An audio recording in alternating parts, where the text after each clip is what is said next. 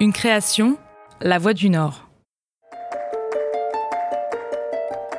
Ça va être une véritable course contre la montre euh, qui s'engage de façon à solutionner euh, judiciairement cette affaire. On espère pouvoir sauver cette fille si elle est véritablement enlevée. Affaire sonore, le podcast des grands dossiers criminels de la région par Elodie Rabet.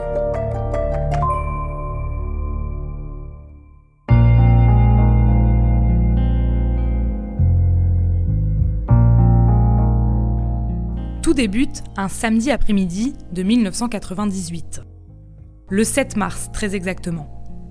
Ce jour-là, les enquêteurs de la police judiciaire de Lille reçoivent Georges et Marie-Martine Le Gentil, un couple de notables douésiens. L'homme est notaire, il a pignon sur rue et la famille est honorablement connue dans le milieu.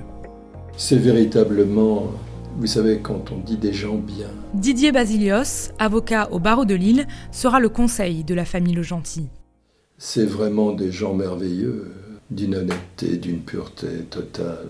Ils avaient une propriété ici et là, etc. Une vieille famille du Nord, depuis plusieurs générations, plus qu'honorablement connue. Le couple Le Gentil a trois enfants, trois filles. Et s'ils viennent déposer à la police judiciaire ce samedi après-midi, c'est parce que l'une d'entre elles a disparu. Depuis deux jours, soit depuis le 5 mars, Caroline Le Gentil n'a plus donné signe de vie. Caroline, c'est une très jolie fille, une blonde avec des cheveux en cascade, euh, avec des pommettes hautes, une fille souriante, euh, sympa. Marie Van de Kerkhove, journaliste pour La Voix du Nord, est de celle qui a couvert l'affaire Caroline Le Gentil. Une jeune, jolie fille, plutôt bien née, plutôt bien élevée apparemment. Donc euh, voilà. Caroline Le Gentil a 24 ans, elle est étudiante en droit, habite un appartement de la rue d'Amiens dans le centre-ville de Lille et rien n'indique dans son profil qu'elle aurait pu disparaître de son plein gré. Et puis, au-delà de sa disparition, les parents de la jeune femme font une révélation inquiétante aux policiers. C'est que le 6, alors qu'ils se trouvaient dans leur résidence secondaire du Touquet, ils ont reçu un appel téléphonique de quelqu'un qui disait que leur fille avait été enlevée. Joël Speck, numéro 2 à la division criminelle de la police judiciaire de Lille au moment des faits et que euh, des appels allaient suivre pour les modalités d'une remise de rançon.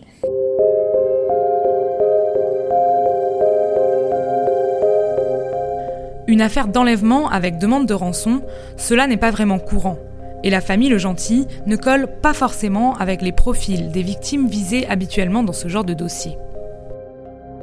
Ces affaires d'enlèvement, bon, on en a connu en France, hein, le baron Pain, le petit Mérieux, l'empire pharmaceutique, tout ça, ça vise surtout des, familles très très fortunées. Mais là, ce sont des gens euh, qui habitent sur Douai, mais le père est notaire, donc euh, il a une certaine euh, surface financière. Mais enfin bon, ce n'est pas en général euh, ce type de personne qui est visée par une, affaire d'enlèvement. Dans un premier temps, les fonctionnaires vont donc se concentrer sur l'entourage de Caroline Le Gentil. La jeune femme est plutôt sociable, enjouée, et comme beaucoup d'étudiants de son âge, elle aime sortir avec ses amis dans les bars de la rue Solferino ou Masséna à Lille. Le samedi soir, soit quelques heures après le signalement de la famille Le Gentil, les enquêteurs vont donc se pencher sur cette première piste. C'était avant la, cohue de, la soirée. Donc on a le temps de discuter avec euh, trois patrons d'établissement. À chaque fois, là ça nous interpelle, c'est qu'ils nous disent euh, non, c'est une jeune fille euh, très très sympa, très mais à chaque fois on a cette petite réflexion, mais elle fréquentait un des patrons de l'Hemingway. L'Hemingway se trouve dans le prolongement des bars de nuit de la rue Solferino, sur la place Sébastopol, à Lille. Les policiers s'y rendent, mais l'établissement est fermé depuis plusieurs mois pour des raisons administratives. Des surveillances sont mises en place au cas où, mais elles ne donneront rien. Et après tout, on se trouve finalement bien loin du milieu du grand banditisme qui pourrait revendiquer une demande de rançon. La piste reste alors dans un coin de la tête des premiers intervenants, mais dès le dimanche matin, une information judiciaire est ouverte et les fonctionnaires de police se mobilisent en force autour de la demande de rançon. Ça va être une véritable course contre la montre euh, qui s'engage de façon à solutionner euh, judiciairement cette affaire. On espère pouvoir sauver cette fille si elle est véritablement enlevée. Une soixantaine de policiers sont affectés à cette affaire. Des enquêteurs lillois, mais aussi parisiens, venus en renfort depuis l'Office central pour la répression du banditisme. Et il s'agit maintenant d'attendre que les ravisseurs de Caroline le Gentil refassent surface on va mettre sous surveillance téléphonique le numéro de téléphone de, l'appartement de Caroline, le, domicile des parents à Douai, l'étude notariale euh, où il exerce sur Douai, la résidence secondaire au, Touquet, et là nous sommes dans, l'attente des appels.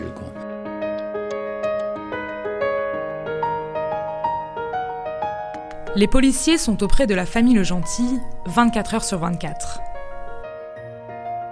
Plusieurs appels suspects auront lieu, mais personne ne sera au bout du fil. Jusqu'au 9 mars, soit 4 jours après la disparition de Caroline. Et cette fois, les choses se précisent.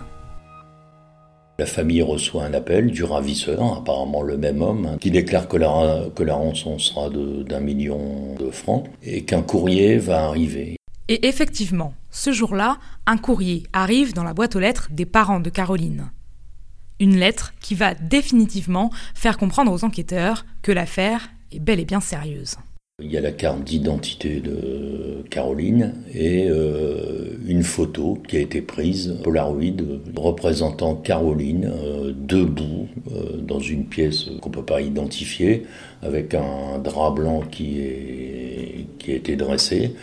Et elle est debout dos à ce drap blanc, mais entravée, entravée par du scotch, de l'adhésif, sur tout le corps. Elle a les jambes entravées, les, les bras et, euh, et la bouche euh, entravée.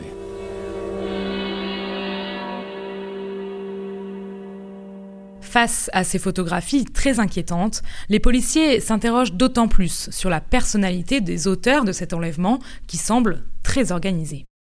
Il faut euh, faire preuve d'un certain sang-froid. Les lettres, on prend des gants, on ne colle pas les timbres avec la salive. Tout est absolument euh, préparé avec euh, le moindre détail et qui a été euh, pensé pour échapper à l'emprise de la police. De la même manière, les ravisseurs appellent depuis des cabines téléphoniques avec des cartes prépayées et anonymes, et les services de France Télécom ne donnent aucune indication valable aux enquêteurs.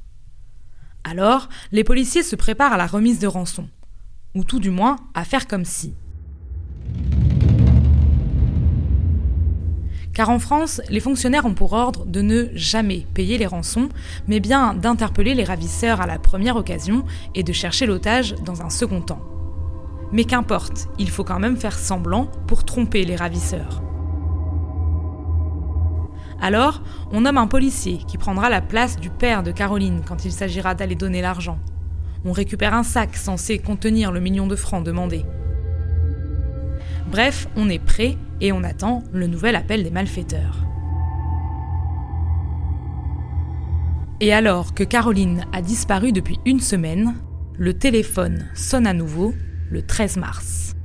L'interlocuteur nous dit que le processus de remise de rançon commence en Belgique et qu'il faut qu'on, par le train, il faut qu'on se rende dans un café euh, qui s'appelle Birchtube à Tournai. A priori, d'après ce qu'a dit le ravisseur, un message téléphoné nous sera laissé. Les policiers belges sont évidemment avisés, et là, c'est un véritable jeu de piste qui se met en route. Effectivement, dans ce café, l'exploitant du café dit oui, oui, j'ai eu un, appel pour Monsieur Le Gentil, mais il faut qu'il se rende euh, à l'agence Avis de Bruxelles, en plein, sens, en plein centre de Bruxelles, où un nouvel avis euh, téléphonique lui sera laissé. Là-bas, un deuxième message indique de se rendre à une agence Speedy, située à quelques mètres à peine. Alors, à nouveau, les policiers s'y rendent. Là, il y a à peu près une centaine de fonctionnaires qui, encadrent notre, présumé porteur de, rançon. On se rend à cette, à cette agence Speedy, demande s'il y a un message, pas de message.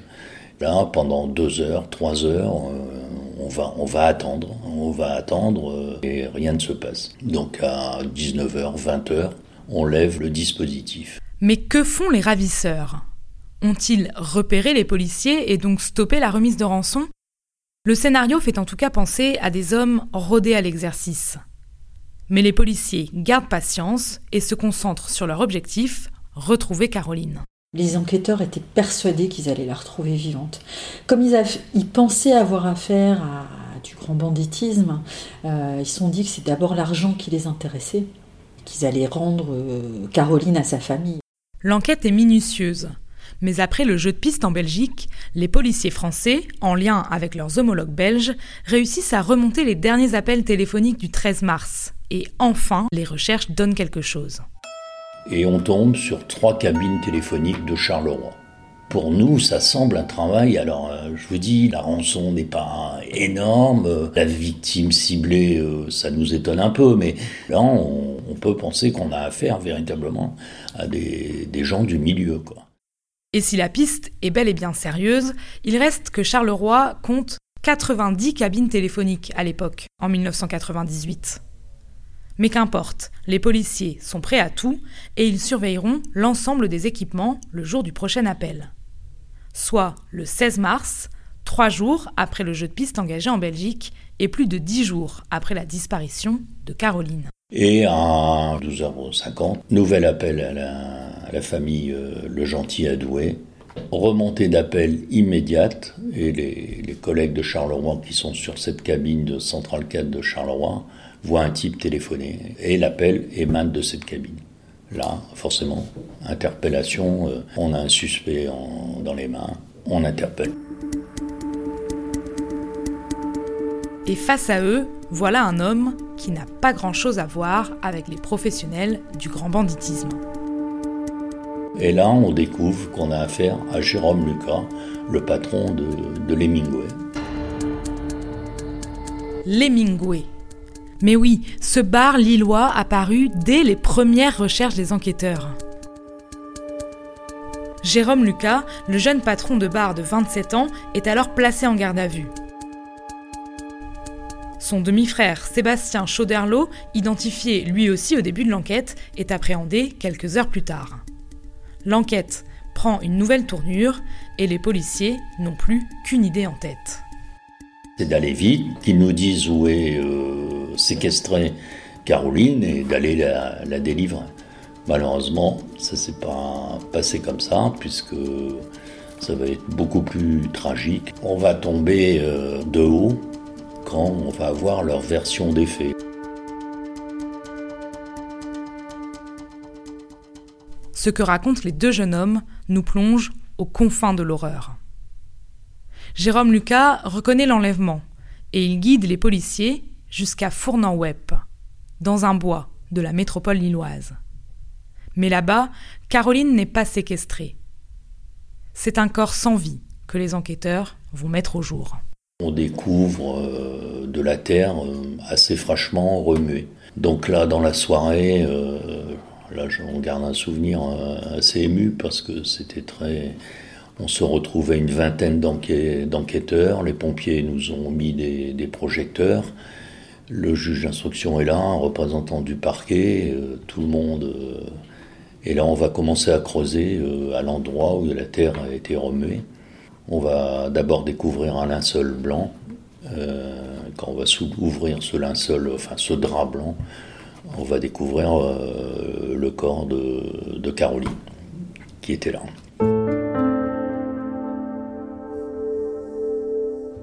Jérôme Lucas explique que l'étudiante est morte depuis le 5 mars, depuis le début, depuis le premier jour de sa disparition. Ce jour-là, Caroline est allée rejoindre Jérôme Lucas sans se méfier une seule seconde. Elle le connaissait bien, ils avaient même eu une petite histoire d'amour quelques mois auparavant. Et donc elle avait rendez-vous avec ce, gars-là, avec Jérôme Lucas, qu'elle s'était fait belle, est-ce qu'elle pensait que ça pouvait être à nouveau euh, le début de quelque chose, peut-être. Et, euh, C'est surtout que en fait, Jérôme Lucas, en appelant Caroline, savait pertinemment qu'il l'appelait pour la tuer. Et en fait, euh, dès qu'elle est arrivée, euh, ils lui ont pris sa carte bleue, ils lui ont extorqué le code, ils sont allés acheter avec son argent à elle, avec l'argent de Caroline, un drap blanc qui a servi de linceul, un polaroid pour la prendre en photo. Et, euh, en fait, juste après avoir pris la photo de Caroline, eh ben, ils l'ont étranglée. Et après, ils sont allés l'enterrer dans un trou qu'ils avaient déjà creusé, dans un bois de fourne en, en web dans la métropole lilloise. Donc elle était condamnée tout de suite. Et elle était condamnée par un garçon dont je pense qu'elle était encore amoureuse. Et c'est ça qui est terrible dans cette affaire. Tout a été imaginé, organisé, avec une minutie macabre. Avant même de demander une quelconque rançon, les deux frères savaient qu'ils allaient tuer Caroline. Il y a eu un, un véritable guet-apens à travers un rendez-vous. Et sur le bar, tout avait été préparé à travers euh, le, le crime qui allait être commis, exactement comme un comptoir de boucher qui utilise des outils. Et là, c'était pour donner la mort. Caroline le Gentil a été étranglée avec un torchon du bar et à partir du moment où elle a franchi les portes de l'Hemingway, elle n'a eu aucune chance. Le scénario était diabolique jusqu'au bout, puisque les deux frères sont même allés jusqu'à acheter de l'acide chlorhydrique pour tenter de détruire le corps de leur victime après l'avoir enterré. C'est difficilement même imaginable. Luc Frémiot, aujourd'hui magistrat honoraire, était l'avocat général au moment du procès des frères Lucas et Chauderlot. C'est-à-dire, euh, si on voulait euh, imaginer euh, un kidnapping, un enlèvement, en se, basant sur ce qu'on a pu voir sur des séries ou sur des films, eh bien, on, on en est encore, encore loin. C'est cette architecture du crime qui a été établie, qui a été pensée, qui a été réfléchie eh bien, c'est effrayant, en fait. Il n'y a plus d'humanité, enfin, c'est quelque chose d'effrayant encore. Mais alors, qui sont ces deux jeunes garçons de 27 et 24 ans au comportement machiavélique et qui ont pourtant tout de l'apparence de l'homme ordinaire? Ils viennent d'une famille euh, qu'on a du mal à saisir en fait euh, au niveau social. Leur maman, euh, elle a cinq fils de deux pères différents. Elle a plus de mari à l'époque. Et en fait, les frères, deux des frères ont fait de la prison. le frère aîné avait commencé à travailler très tôt pour se venir aux besoins de la famille. Et en fait, cette dame, en apparence, elle mène grand train. En fait, elle se nourrit avec ce que lui donne le secours catholique. Donc d'un côté, elle habite une maison bourgeoise eux ont toujours donné le change en étant extrêmement bien habillés, en, passant pour des, pour des petits bourgeois. Hein, euh, mais en fait, ils vivent dans une misère crasse, une misère, euh, une vraie misère, quoi. Alors, ils travaillent dans, des bars, dans le monde de la nuit, peut-être un petit peu pour se planquer aussi, pour dissimuler un petit peu cette misère dont ils ont honte, hein, dont ils ont honte, parce qu'ils passent leur temps à, à essayer de donner le change en fait socialement. Au procès d'assises, qui aura lieu trois ans après les faits, en 2001, ce sont véritablement deux mondes qui s'opposent. C'est quasiment du Karl Marx euh, si on faisait une analyse politique et sociétale. Le journaliste Frédéric Lecluise a couvert l'audience pour La Voix du Nord. D'un côté, on a la fille euh, d'une riche famille de notaires de Douai, et de l'autre, on a des. Je ne vais pas dire du quart-monde parce que ces gens, ils ont un café, mais on apprendra aux assises qu'en fait ils viennent d'un milieu, euh, d'un milieu très pauvre intellectuellement, matériellement. Voilà, et, qu'on est dans, une espèce de clan hein, qui, qui, va tout organiser justement au bénéfice de ce clan. Et ça, on va le découvrir grâce à l'oralité de la cour d'assises, où vraiment la parole, la parole se libère. Ce clan qui voulait absolument récupérer de l'argent par tous les moyens, quitte à tuer pour un objectif dérisoire.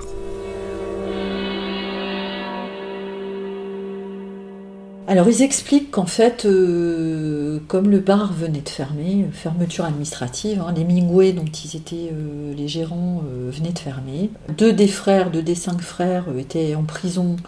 Pendant ce temps-là, il n'y avait pas de revenus dans la famille. Donc Jérôme Lucas, qui avait pris un petit peu la suite de son frère aîné dans cette gestion du clan, il était acculé, il se sentait acculé. Et pour lui, dans son, esprit, la seule façon de s'en sortir, c'était de faire un coup d'éclat. Et donc le coup d'éclat, c'était c'était la rançon, c'était l'enlèvement de Caroline le Gentil. Jérôme Lucas a profité du fait que Caroline le Gentil avait le béguin pour lui pour l'attirer jusqu'à lui. Et il pensait réellement que la famille de la jeune femme allait lui verser un million de francs. Alors après, ce qu'il a voulu en faire de cet argent, c'était extrêmement bizarre. Ce qu'il avait parlé d'un château, il voulait acheter un château dans la Vénois. Enfin, toujours cette histoire de dichotomie entre les revenus réels de la famille et le paraître et euh, l'aspect social de, ce qu'il voulait donner comme, comme image. Et euh, voilà. Donc on ne sait pas si l'enlèvement c'était pour payer le château, si c'était pour payer les dettes. En tout cas, c'était pour euh, maintenir un clan à flot. Parce que ça, c'est très très présent. au procès, ça a été très présent, cet aspect clanique des choses. En fait, Jérôme Lucas, il a entraîné son, petit frère Sébastien Chauderlot parce que c'était pour le bien du clan. Et euh, le Sébastien Chauderlot, il n'a pas osé dire non parce que c'était son frère qui lui demandait. C'était un peu l'alpha et l'oméga, le clan. C'était euh, dans la famille, on ne disait pas non à quelqu'un qui vous demandait quelque chose. À l'audience, la préméditation apparaît dès le premier jour. Les deux frères sont dans une attitude de repentance et ils présentent des regrets face au juré. Souvent, euh, Jérôme Lucas dit je suis un monstre. Souvent, il le dit je suis un monstre. Et son petit frère, euh, lui, dit oui, j'ai pas osé dire, j'ai pas osé tout avouer, notamment ma participation active au meurtre, parce que j'avais tellement honte. Voilà, on sent qu'ils sont dans le regret. Maintenant, est-ce que c'est vrai ou pas Enfin, ça, se sentait qu'ils étaient, voilà, ils, savaient bien qu'ils ne reverraient pas la lumière avant longtemps. Maintenant, après, est-ce que c'est pas calculé? Est-ce qu'il n'y a pas une part de comédie? Ça, c'est difficile à dire.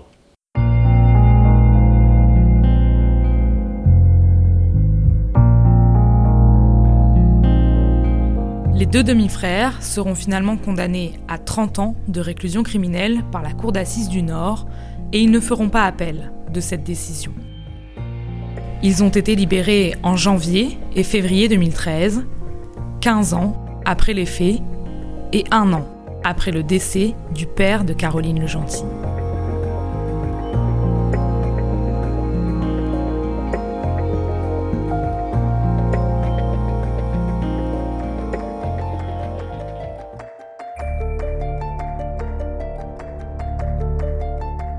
Affaires sonores est un podcast de La Voix du Nord, produit avec l'aide de Maxime Cuvillier de WEO et disponible sur le site internet de La Voix du Nord et sur toutes les plateformes d'écoute.